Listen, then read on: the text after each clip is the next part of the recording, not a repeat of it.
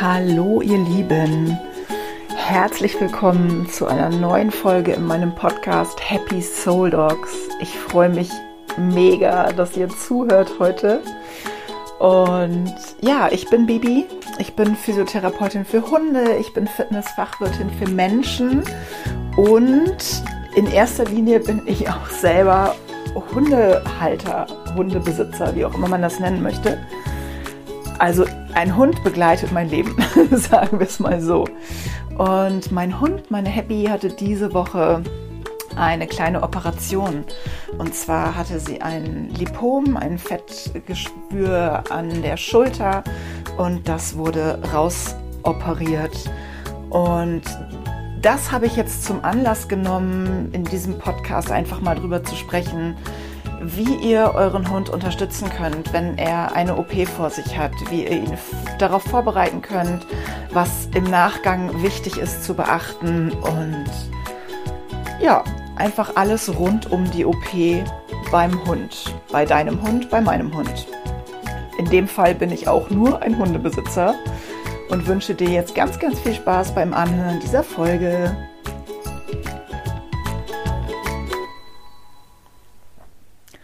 Ja, Operation beim Hund.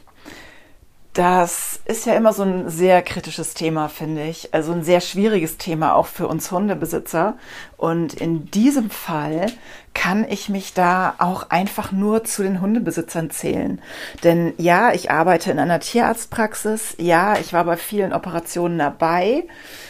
Ja, ich habe ein gewisses Hintergrundwissen, aber in dem Moment, wo es um deinen eigenen Hund, um meinen eigenen Hund geht, da bin ich auch einfach nur Hundehalter und um es auf Deutsch zu sagen, habe eine Scheißangst, dass irgendwas passiert während dieser Narkose. Denn äh, machen wir uns nichts vor, ähm, egal was das für eine OP ist, egal ob groß, egal ob klein, natürlich ist das heutzutage alles sehr sicher, aber es bleibt immer ein Rest-Narkoserisiko. Das ist so beim Menschen und das ist auch beim Tier so. Und natürlich hat man als Hundemensch einfach Angst, wenn sein Hund in eine Operation muss. Das ist ganz normal. Und wie gesagt, genauso ging es mir auch. Und das hat mich auf die Idee gebracht, diese Folge aufzunehmen, weil ich gerne einfach mit dir darüber sprechen möchte, was du vorher tun kannst, was du danach tun kannst, was du vielleicht auch währenddessen tun kannst, um es deinem Hund leichter zu machen, um es dir leichter zu machen und um es natürlich auch dem Tierarzt leichter zu machen. Und da sind wir gleich schon beim ersten Punkt, denn für mich absolut essentiell für jede Operation, aber auch natürlich für das ganz normale Zusammenleben mit dem Hund, wenn der Hund mal zum Tierarzt muss, ist einfach Medical Training. Ähm, du hast die andere Folge vielleicht schon gehört, die ich dazu aufgenommen habe. Ich verlinke dir diese Folge unter dieser jetzt hier drunter nochmal, dass du die zur Not, wenn du die noch nicht kennst, gerne einmal nachhören kannst. Die habe ich mit meiner Freundin Eva aufgenommen. Eva studiert Tiermedizin und hat ganz, ganz tolle Tipps gegeben zum Thema Medical Training. Was macht Sinn? Wie bereite ich meinen Hund am besten vor? Was kann man alles tun? Und ich wollte dir jetzt an Happys Beispiel einmal kurz erzählen, was uns dieses Medical Training gebracht hat. Happy kam ja vor vier Jahren zu mir als ähm, griechischer Straßenköter und kannte überhaupt nichts. Und ich erinnere mich an das erste Mal, ähm, dass ich sie auf dem Tierarzttisch stehen hatte ähm, ich habe sie, glaube ich, damals relativ ins kalte Wasser geschmissen. Die hatte furchtbar lange Krallen. Ich war der Meinung, die Krallen müssen ab, mussten sie auch, gar keine Frage. Und habe sie mit in die Tierarztpraxis genommen. Das kannte sie.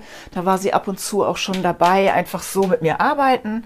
Und dann haben wir sie auf den Tisch gestellt und versucht, die Krallen zu schneiden. Und dieser Hund hat wirklich ja, die hat um ihr Leben gekämpft. Also die hat wirklich mit Krallen, Zähnen, Zappeln, ähm, die hat wirklich versucht zu beißen, hat sich versucht zu wehren mit allem, was sie, was sie hatte.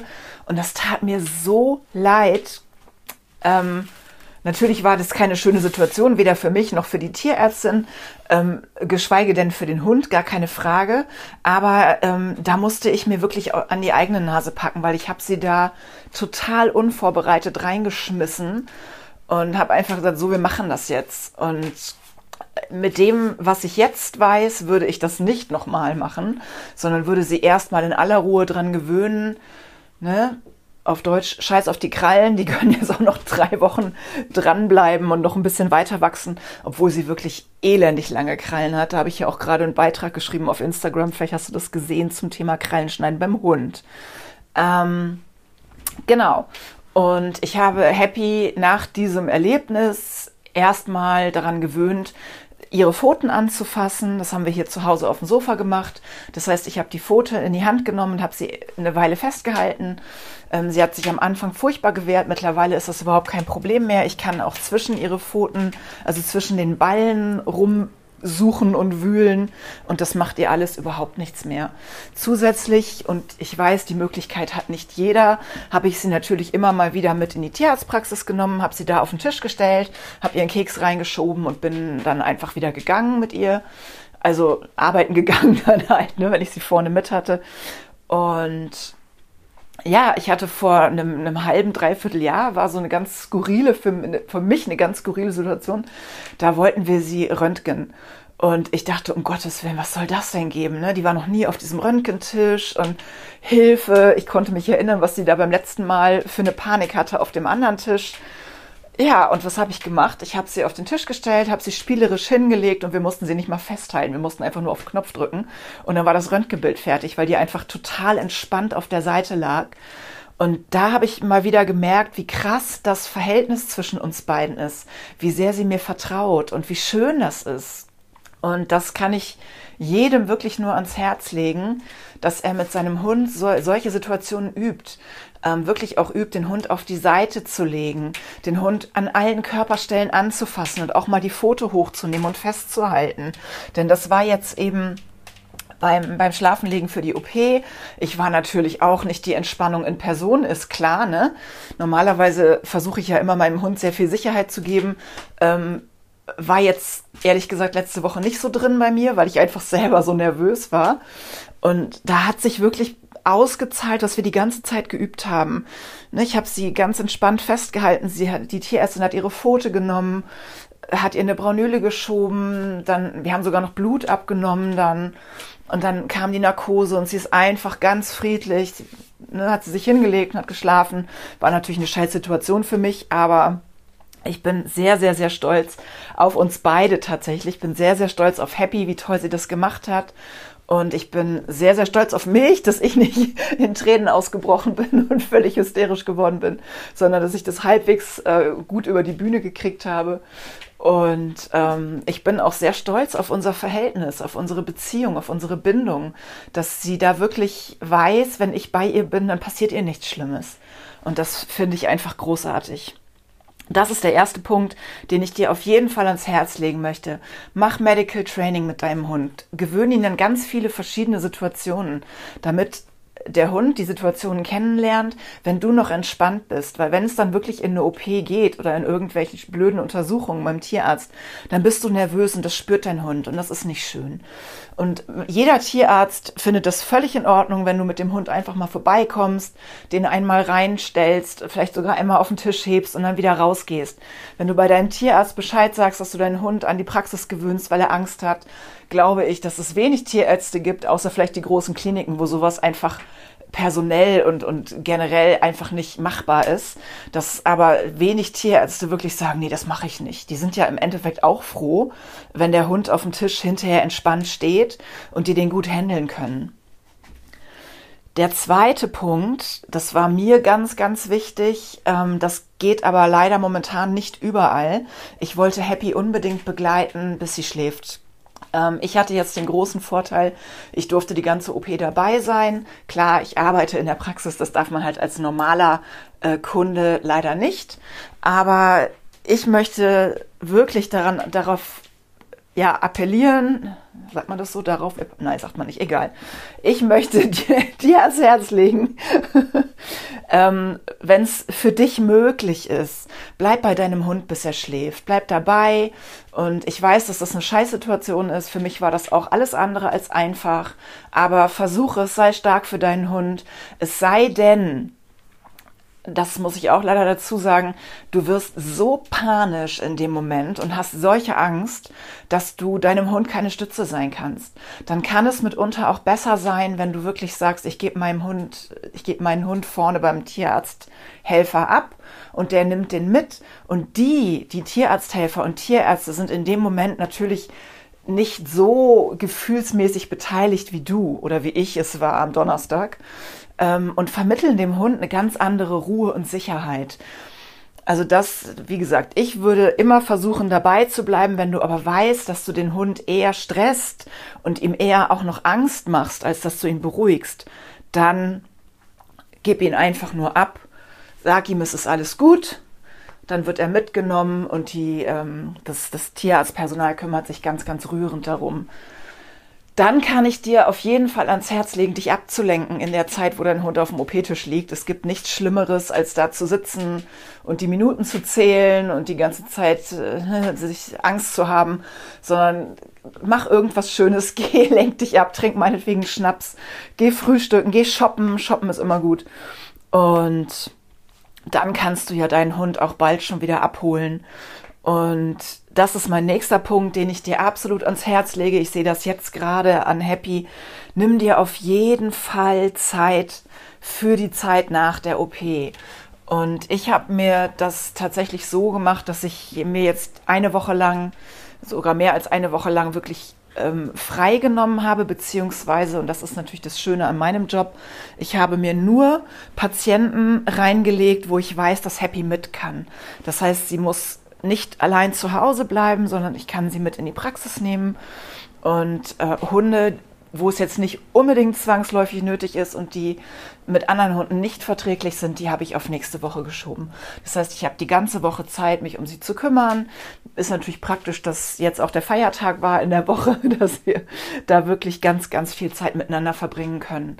Und wichtig ist in der Zeit danach tatsächlich, ähm, erstmal den Hund wirklich ausschlafen zu lassen am OP-Tag.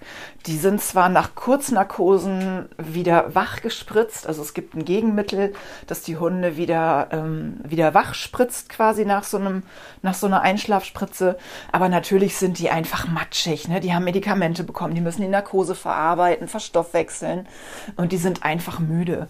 Und ich habe Happy mit nach Hause genommen, habe die bei mir aufs Sofa gelegt, habe ihr eine Decke drüber gelegt. Das ist auch immer ganz wichtig, dass du deinen Hund warm hältst und ihn wirklich in Ruhe einfach ausschlafen lässt.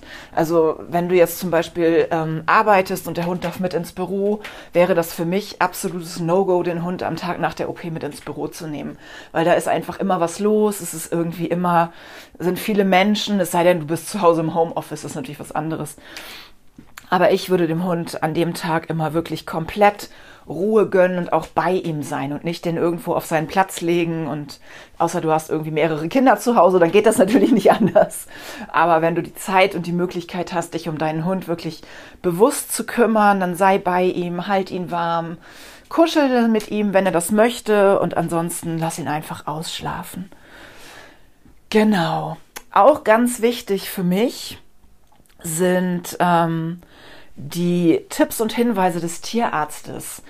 Du bekommst meistens nach einer OP von deinem Tierarzt, äh, also bei uns ist es so, man bekommt einen Zettel mit, wo alles draufsteht, was man tun soll und was man nicht tun soll. Und es ist super, super wichtig, sich da auch wirklich dran zu halten. Das heißt, der Hund bleibt die Zeit bis zum Fädenziehen und meistens auch noch zwei Tage danach bitte an der Leine.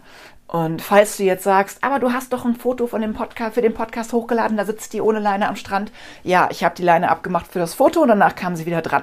Abgesehen davon ist das auch ein Naturschutzgebiet, wo wir da unterwegs waren. Da ist sie sowieso an der Leine.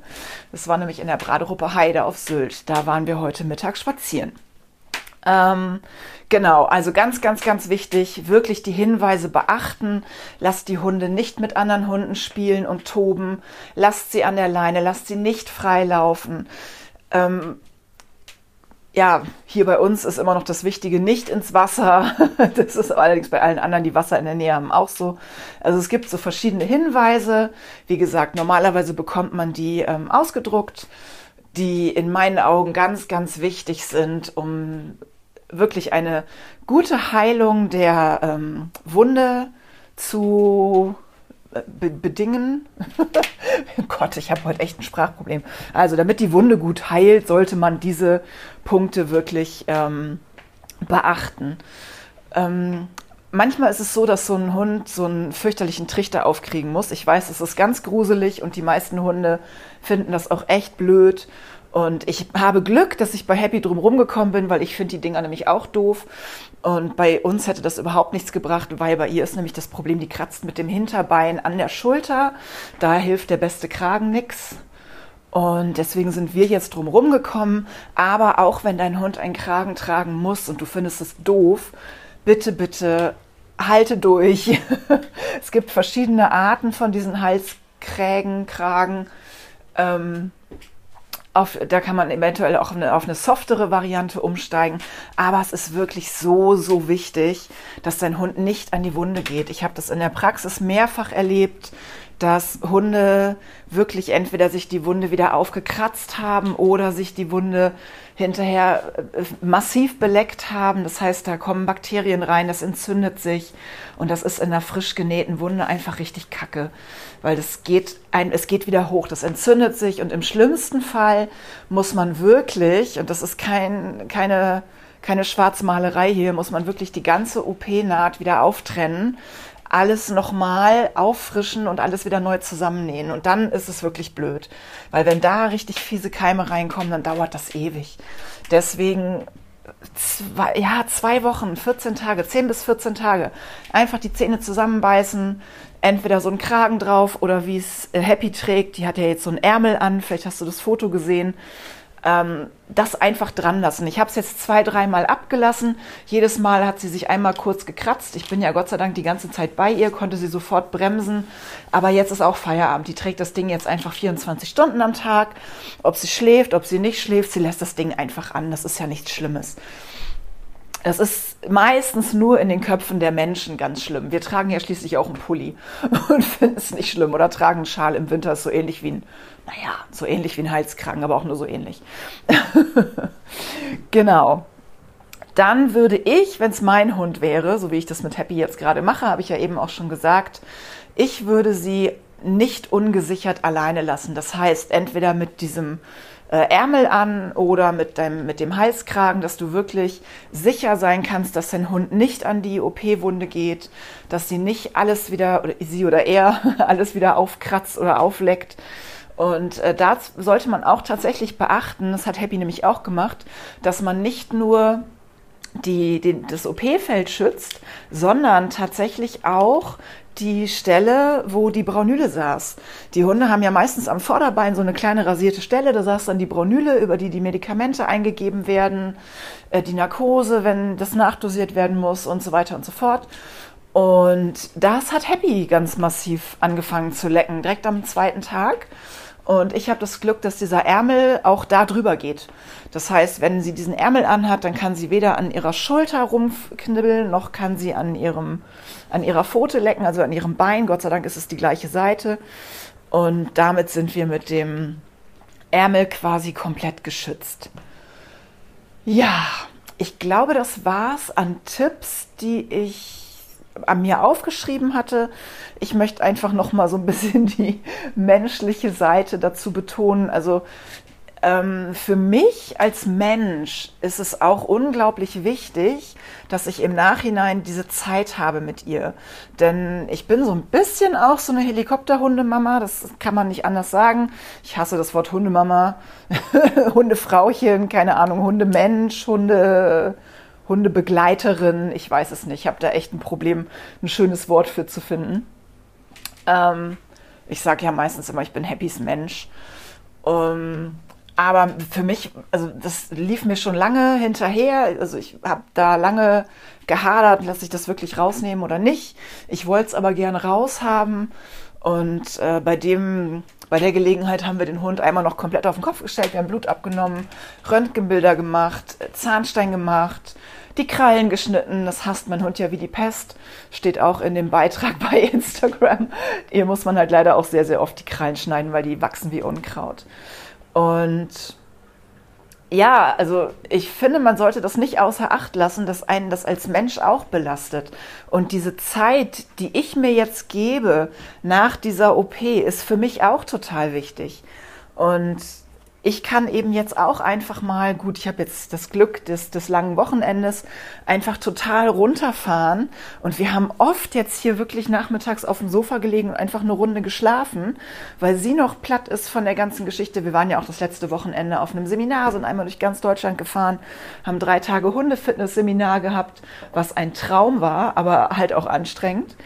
Und deswegen fand ich das jetzt auch so schön, dass wir einfach diese diese Möglichkeit hatten danach, ähm, oder dass ich die Möglichkeit hatte, ihr und mir einfach ein bisschen Ruhe zu gönnen.